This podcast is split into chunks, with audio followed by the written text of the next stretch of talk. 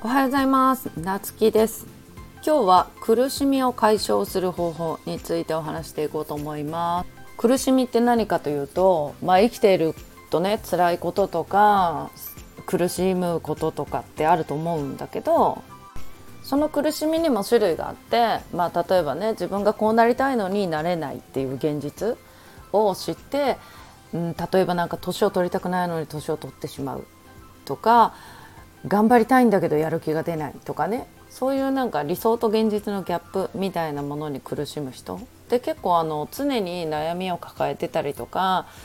なんか人生楽しくないなと思ってる人はなんかこれが原因なことが多い。じゃあそれをどうやって解消していくのかっていう話なんだけど。例えばね悩みには自分の努力で変えられるものと変えられないものとかって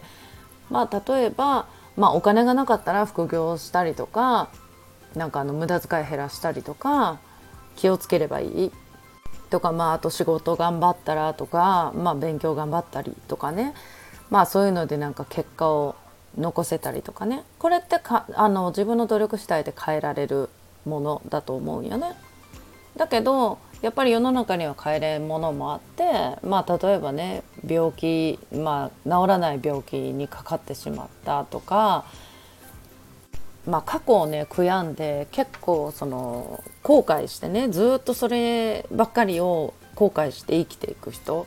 っていうのはあの周りでもすごい見るかなあとはなんかあの勉強とかねまあ勉強も向き不向きだと思うんだけどうちは。うん、でそれを向いてないのにひたすら頑張り続ける。みたいなね。でなんか結果が出なくてそれに落ち込んで、まあ、苦しんでしまう。っていうことがあると思うんだけどまあそういうね変えられないものに対してはもう自分で受け入れるしかない。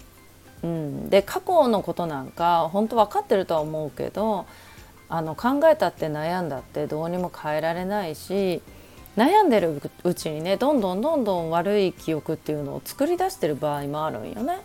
脳があえてねじあの実際に起こったことをどんどんどんどん膨らましてどんどん悪い記憶に塗り替えられていくっていうことがあるんでまあそういうね変えられないものについてはもう考えない。一旦受け入れてまあもう変わらない。じゃあこの先の未来をどう作っていくのか。まあ例えば今だったらね明日から見て見ると今ももう過去なわけでじゃあこの今ね何をするかによって明日が変わるっていうことになってくると思うよね。なんでその変えられないものの悩みに対してしがみつくのをやめて自分が今変えられることお金増やしたいんだったら、ね、何か仕事を増やすとか節約するとか、まあ、あの例えば仕事転職するとかね何か学んでこう努力してやっていくとか。